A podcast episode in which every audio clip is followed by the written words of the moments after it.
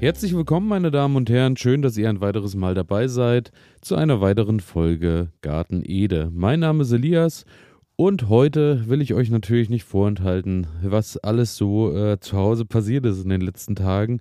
Denn ich hatte es euch in der letzten Folge erzählt. Äh, ich war vorbereitet auf die, all die Dinge, die da kommen, so mit Kükenschlupf und, äh, und so weiter und so fort. Und äh, ja, mittlerweile hat sich doch einiges getan. Daher dachte ich, mache ich euch nochmal eine kleine Infofolge dazu, was so alles passiert ist und steige dann ab Mittwoch wieder in den normalen Garten äh, ein. Und äh, ja, ich bin ja stehen geblieben dabei, dass ich am Donnerstag, äh, als ich die Folge aufgenommen habe, äh, darauf gewartet habe, dass dann doch so langsam auch irgendwann mal ein Küken schlüpft. Und wer hätte es gedacht, am Donnerstag äh, waren dann doch tatsächlich, ich glaube, sechs, ich glaube, bis zur Nacht sind dann schon äh, sechs Küken geschlüpft. Und es ging dann doch recht zügig. Also es hat zwar ich glaube, vom ersten Durchbruch der Schale, als dann so ein kleines Loch war und man so die Küken die ganze Zeit gehört hat, vergingen dann doch nochmal bei den meisten so gute 24 Stunden, bis die es dann wirklich geschafft haben, auch äh, rauszubrechen.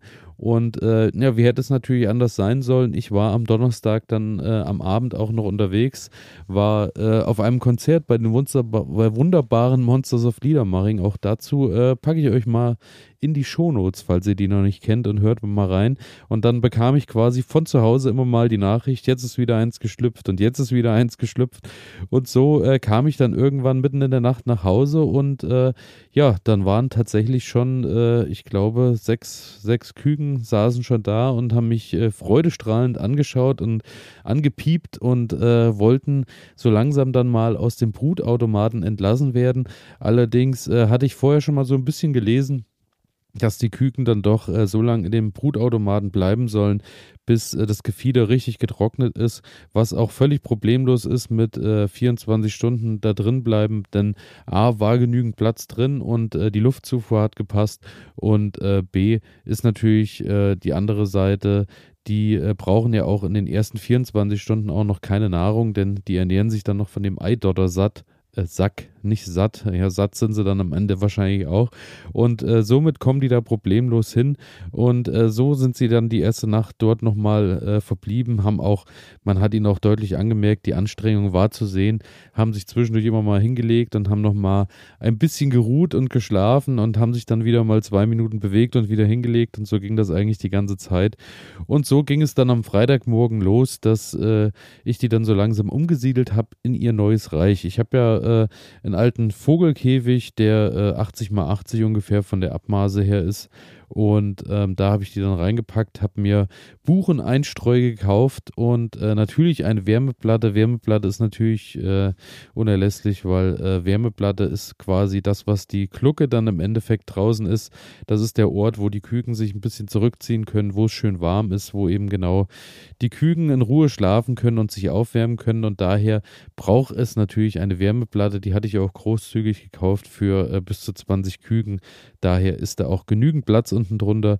Denn ähm, am Ende war es dann so, dass äh, am Freitag noch ein bisschen weiter Schlupfzeit war, so dass wir am Ende auf zehn Küken gekommen sind. Davon sind sechs helle Küken und vier dunkle. Ich hatte dann auch nochmal Kontakt mit Wilhelm, falls ihr euch erinnert. Wilhelm war der gute Herr, bei dem ich die ähm, Bruteier abgeholt habe, quasi der Züchter des Thüringer Barthuhns. Und er sagte mir dann auch, die dunklen werden auch so bleiben, werden quasi goldene Hühner mit äh, schwarzen Flecken oder schwarze Hühner mit goldenen Tupfen, irgendwie so. In dieser Liga ist es dann am Ende. Ähm, und die anderen bleiben eher weiß, äh, die hellen Küken. Daher bin ich gespannt, wie sich das so vom Gefieder her entwickelt. Und ähm, genau, dann waren eben zehn auf der Welt. Eins hatte davon tatsächlich Spreizbeine, sprich, äh, ist eher so die ganze Zeit gelaufen wie im Spagat, konnte sich nicht so recht halten. Daher musste ich mich dann auch erstmal bei YouTube nochmal ein bisschen schlau machen, habe in ein paar Foren noch gelesen und fand dann die Methode am besten, äh, hört sich schlimmer an, als es ist, mit einem äh, kleinen Gummi quasi zwei Schlaufen reinzumachen. Dort kommen dann die Beinchen rein und dann zieht das Gummi quasi die Beine zusammen und das bleibt dann 24 Stunden dran Und ähm, somit werden die Beine dann quasi wieder neu gerichtet, dass die äh, eben nicht so weit auseinander stehen, sondern mehr mittig positioniert sind. Und das hat tatsächlich hervorragend geklappt, muss ich sagen. Das Huhn läuft zwar immer noch nicht, oder das Hühnchen läuft zwar immer noch nicht ganz so rund äh, wie die anderen Küken, das muss man sagen. Man sieht es schon noch ein bisschen, aber um Welten besser, als es am Anfang war, weil da war die Bewegung ja kaum gegeben und jetzt ist es wirklich auch genauso flott wie die anderen unterwegs. Also das hat gut funktioniert. Dann hatte ich noch eins, was äh, ein bisschen krumme Krallen hatte, äh, hatte ich dann auch nochmal nachgeschaut. Da wurde dann tatsächlich empfohlen, dass man die so ein bisschen begradigt, auch indem man einfach Klebeband unten drunter packt und die so ein bisschen gerade klebt für 24 Stunden. Auch das habe ich gemacht und äh, siehe da, auch äh, diese dieses Hühnchen kommt äh, ganz hervorragend zurecht und kommt zur Futterstelle und läuft seine Runden. Daher hat das auch wunderbar funktioniert. Was nicht so gut funktioniert hat, war mein Buchenstreu, denn mein Einstreu, was ich gekauft habe, war zu klein, so dass ich schnell festgestellt habe, dass die kleinen Küken dann doch angefangen haben und haben die äh, Holzspäne äh, gefressen. Und Holzspäne fressen ist gar nicht so ungefährlich, denn äh, wie man sich vorstellen kann, kann der Körper das natürlich nicht verdauen. Der Magen ist irgendwann voll und es hat natürlich keinen Platz mehr für normales Futter. Daher hieß es da auch handeln und so habe ich dann, nachdem ich dann auch nochmal so ein bisschen rund geschaut habe, habe auch mal beim Robert Höck nochmal bei Happy Huhn vorbeigeschaut und habe dann gesehen, dass die meisten dann doch am Ende einfach eine Pappe unten drunter packen mit ein bisschen Küchenrolle das hat sich jetzt auch bei mir so eingebürgert und hat sich auch äh, ganz gut bewährt. Denn ähm, durch die Küchenrolle, die auf der Pappe liegt, kann man problemlos den Stall säubern. Und man muss sagen, auch das habe ich unterschätzt. Äh, ja, die sind dann doch schon, also die fressen ganz ordentlich und demnach ist natürlich auch die Ausscheidung gegeben. Daher muss man dann schon zweimal am Tag auch diese Küchenrolle dann äh, einmal frisch machen, denn äh, so zehn Küken machen dann doch ziemlich viel Dreck und äh, ja, aber daher mit der Küchenrolle obendrauf ist das ganz einfach, indem man die einfach einmal austauscht und dann passt das. Und ähm, am Samstag war es dann soweit. Samstag habe ich dann auch das erste Mal eigenes Futter hergestellt. Ich habe ja vom lieben Robert Höck ähm, den äh, Kükenaufzuchtfutter oder Anzuchtfutter bekommen. Und das ist so Trockenfutter. Dann hatte ich gelesen, äh, man kann das auch selber herstellen, indem man, wenn man den Hühnchen ein bisschen etwas Frisches äh, geben möchte, indem man zu gleichen Teilen Brennnessel, nimmt. Äh, und Brennnessel tatsächlich ist auch draußen bei mir im Garten äh, am Blühen, am Heranwachsen. Daher habe ich mir Brennnesseln mit nach Hause genommen, die ganz klein gemacht äh, im Häcksler. Habe dann Haferflocken ganz klein gemacht zum nächsten Teil. Dann habe ich äh, Möhren klein geraspelt und ähm, zu guter Letzt ein hartgekochtes Ei dazugepackt. Ein hartgekochtes Ei, äh, so dass quasi das Eigelb noch, noch nicht ganz fest ist, aber schon eher äh, in die Richtung Herde gekocht auf jeden Fall. Und das wird alles zusammengemischt und äh, man muss schon sagen, ja, da haben die Küken schon richtig Bock drauf, weil wenn man das reinstellt, dann äh, geht doch schon ganz schön gut die Post ab am Buffet. Und äh, ja, das war auch so eine Sache mit Buffet. Ich habe am Anfang auch überlegt, wie oft darf man denn die Küken am Ende überhaupt füttern und habe dauerhaft irgendwie, wie man es halt tut und macht, gut gemeint, immer dauerhaft Futter zur Verfügung gestellt. Habe ich dann aber auch gelesen, dass das nicht unbedingt der beste Weg ist, weil das Futter natürlich auch irgendwann schlecht wird, beziehungsweise auch die Hühnchen sich daran gewöhnen müssen, dass es halt immer zu gewissen Zeiten Futter gibt. Und so habe ich dann auch eingeteilt, dass äh, wir jetzt quasi am Tag sieben bis acht Mahlzeiten haben, so dass ich dann immer ein Tellerchen oder eben einfach ein äh, von einem ein Deckel von einem Schraubglas äh, nutze und da immer einmal Futter reinpack. Und dann kann man da so wunderschön mit dem Finger auf das Futter klopfen, so wie die Mutter das quasi macht äh, und den Küken zeigt, hier ist was zu fressen und äh, das klappt ganz gut. Und dann kommen alle Küken und futtern dann auch recht schnell, genauso beim Wasser auch das haben die Küken recht schnell gelernt. Da wurde dann viel vorgeschlagen im Netz, dass man die Küken irgendwie mit dem Schnabel ins Wasser taucht und dann den Hals nach oben reckt, so dass die äh, merken, dass das nach unten läuft und so. Aber das haben die Küken zumindest bei mir hier zu Hause ganz problemlos und ganz wunderbar alleine hinbekommen.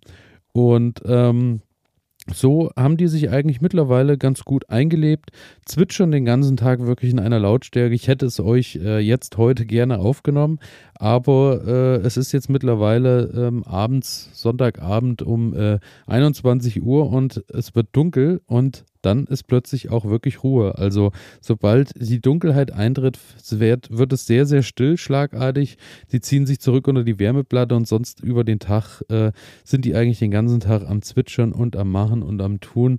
Also da ist wirklich gute Lautstärke gegeben, aber alles in einem erträglichen Rahmen.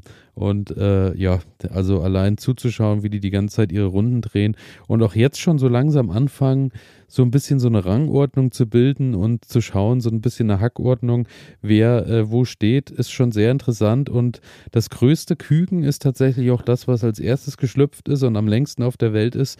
Und äh, das äh, habe ich liebevoll Brunhilde getauft. Und Brunhilde ist tatsächlich so, äh, ja, also ich weiß noch nicht, ob Männchen oder Weibchen, aber dazu komme ich gleich nochmal. Aber äh, die äh, ja hat oder das Küken hat dann schon die anderen ganz gut im Griff, weil es auch schon ein ganzes Stückchen größer ist und äh, daher sieht es schon manchmal recht wild aus, aber es läuft alles äh, anscheinend in einem Maß ab, dass alle Küken trotzdem gut miteinander leben können. Und ähm, ja, Männchen und Weibchen habe ich auch gelesen, wollte ich auch wissen. Natürlich große Frage, wie viele Hennen und wie viele Hähne habe ich, wenn ich natürlich bei zehn Küken am Ende neun Hähne habe im äh, besten Fall, dann äh, wird es natürlich eng mit äh, eigenen Eiern in Zukunft, aber ähm, ja, es gibt da verschiedene Methoden, dass man äh, die, die Federn sich anschaut, die, die an den ähm, Flügeln sind. Und da kann man dann wohl erkennen, wenn die gerade sind, das spricht für dieses Geschlecht. Wenn die äh, verschiedene Längen haben, spricht das für das Geschlecht. Ich glaube, gerade das männliche und ungerade oder verschiedene Längen ist äh, dann weiblich. Dann gibt es noch die Methode mit anhand von, hat das Huhn helle Flecken oder hat es dunkle Flecken, aber das sind eben alles nur so Mutmaßungen. So richtig äh, sagen kann man es dann, glaube ich, so ab der sechsten, siebten Woche, wo man dann auch ein bisschen vermehrt schauen kann, äh, wie es, wie es äh, in der Kloake aussieht. ja, tatsächlich. Und äh, außerdem kann man natürlich auch irgendwann sehen, wie die Kammentwicklung und Co. ist. Und daher werde ich mich da noch ein bisschen gedulden müssen. Aber ähm, ja, ich bin da ganz guter Dinge, dass da schon auch ein paar Hennen am Ende dabei sein werden. Und ähm, außerdem muss ich eben auch äh, sagen, auch das, äh, ich bin ja dann doch auch immer ehrlich, ist es so, äh, was ich natürlich auch erzählen muss ähm, es war natürlich auch so, je länger die Eier gebraucht haben beim Ausbrüten, beziehungsweise die Küken beim Schlüpfen, desto schwieriger wurde es und so haben es auch zwei Küken nicht geschafft, die äh, sehr, sehr, sehr, sehr lange über, weiß ich nicht, zwei, zweieinhalb Tage probiert haben, aus dem Ei zu kommen.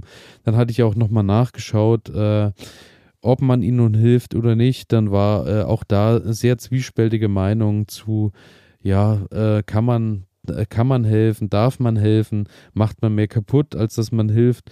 Und ich habe mich dann entschieden, äh, da das Küken dann doch äh, recht laut gepiept hat und gemacht hat, äh, habe ich mich dazu entschieden und habe es dann befreit äh, von der Eierschale.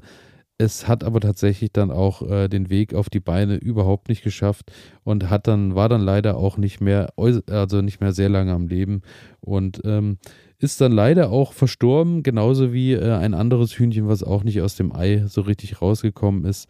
Und äh, ja, auch das gehört natürlich dazu, das will ich euch gar nicht verheimlichen, denn es ist natürlich nicht nur äh, die, die, die schönen Seiten und die schönen Bilder, auch das gehört eben dann zur Natur dazu.